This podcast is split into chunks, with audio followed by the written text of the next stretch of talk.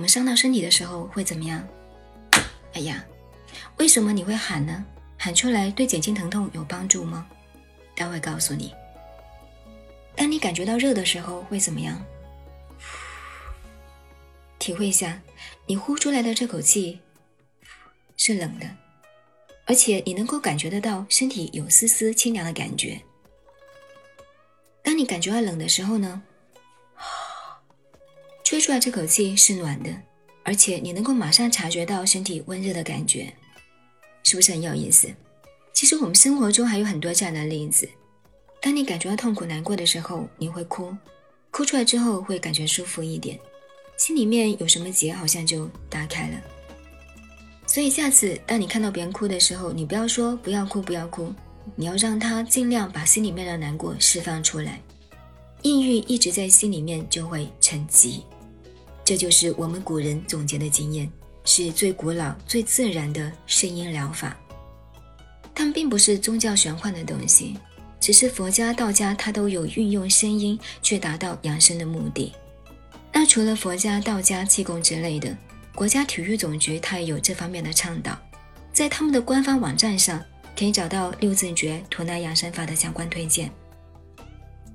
按刚才我们所说到的热呼冷吹，也是六字诀的其中两个字，用呼字对着热，用吹字对着寒。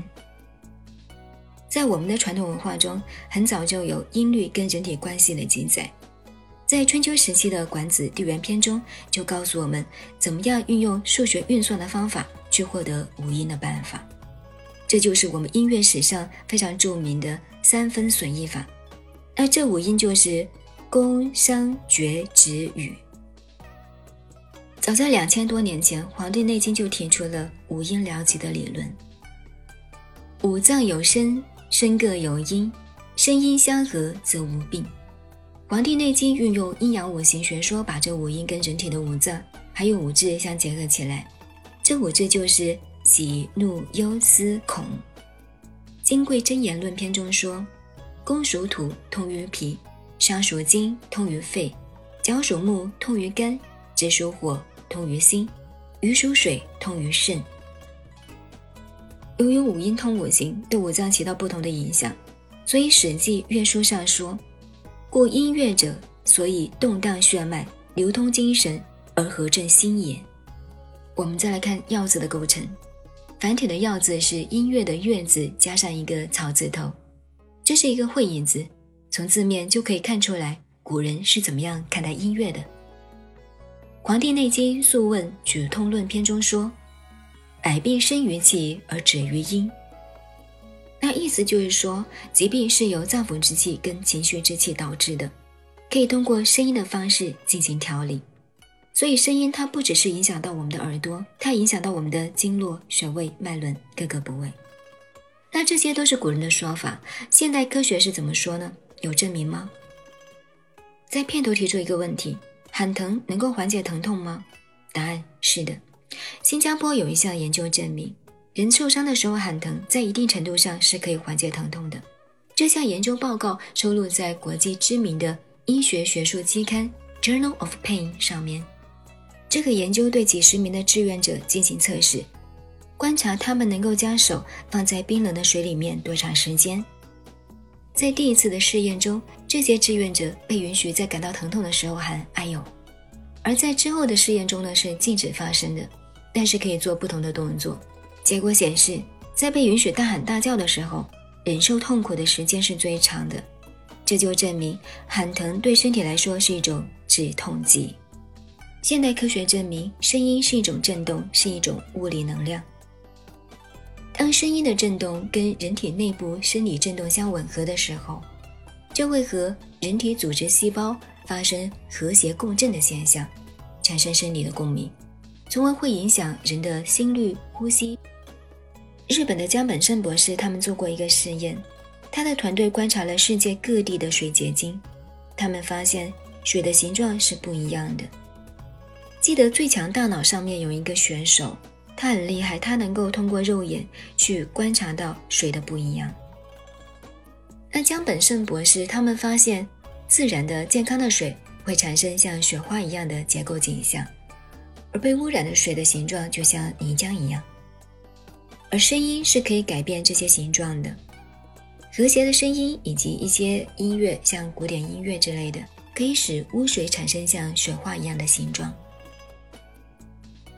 我们的人体有百分之七十都是水构成的，声音在水中的传递速度比在空气中要快四倍，所以我们的身体是很好的声音共振器。当某种特定的声音跟我们的身体产生和谐共振的时候，就能够对我们的身体产生积极或者消极的影响。比如，有些音乐歌曲会让你感觉到很悲伤、很难过，而有些音乐会让你感觉到很放松、很愉悦。所以，声音它可以影响或者改变你的情绪。那是不是说要快乐的话就要听欢快的音乐呢？不一定的。比如，当一个人失恋或者受到什么打击、很悲伤的时候。这个时候，欢快的语境、愉快的音乐对他完全产生不了共鸣，因为这不是他内心所需要的频率。这个时候，应该让他听一些忧郁的、悲伤的歌曲，去激发起他内心的情绪体验，让他去把不开心的情绪释放出来。只有当他把这些不好的情绪发泄到一定程度的时候，他在内心才能够产生一种积极的力量。这个时候，再逐渐用一些积极的音乐。去支持、强化他内心积极的力量，这样才能够帮他走出困境。所以，声音的应用也不是那么简单的。那说到复杂，就莫过于佛家跟道家对声音的运用。他们很早就发现声音的共振具有神奇的效果。那除了在催眠禅话中我介绍过的六字诀之外，还有很神奇的咒子、咒语。催眠禅话这个专辑是付费的。但是六字诀发音这一块是免费的，呃，因为我觉得这是呃我们传统文化中很重要的一个部分。但是大家现在很多人都忽略了它的读音的一个重要性，所以这一块应该是要大力去推广的。说到这个神秘的咒子啊，用现代科学应该怎么样去理解呢？咒语就是通过有声的或者无声的带动语去震动我们的器官和血脉，从而去发挥调整生命的节奏和宇宙谐振的一个本能。南怀瑾老师在讲道家跟密宗的这本书上是这样说咒语的：难道音声的本身真正具有神秘的作用吗？事实上，这是真的。中国气功科学委员会的主席谢洪章教授说，咒语具有物理性能，它能够产生次声波，助长功能。在网上看到一个资料哈，南京大学声学研究所曾经用。声谱分析仪对六字诀进行测试，他们发现多种吐音都含有三到六赫兹的次声振动。我们的嗓子正常发出来的声音是六十五到一万一赫兹之间，那么此声它是一个频率很低的特殊音，它最大的优势呢就是呃能够传播很长的距离，然后穿透力很强。我们知道海里面有些鱼，它对风暴就特别敏感。每当有大风浪来临之前，那些鱼它就会显得非常的急躁，它们能够预感到风暴即将来临。那么科学家呢对这种现象研究之后发现，远处的风暴引起的次声波，可以跟这类动物的感觉器官产生一种共振。所以六字诀跟咒语是可以用现代科学去解释的。南怀瑾老师在他的著作中曾经反复说到的一个咒语就是。六字大明咒，那因为这个读音很重要，所以我找来了呃西藏喇嘛尊者的一个发音示范，听一下。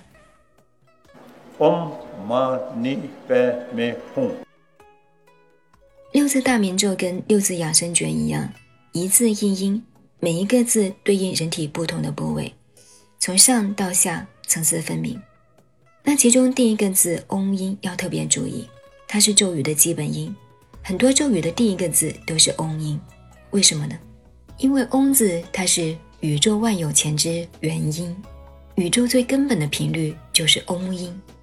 南怀瑾老师也有说过这个字的发音，那这个字呢，它不读嗡，它是读嗡，它是一个开口的喉音，通过喉咙的震动带上鼻音，冲上脑部，打通脑部的气脉，它就像一个打中一样，嗡。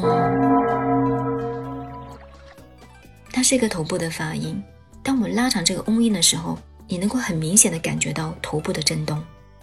嗡。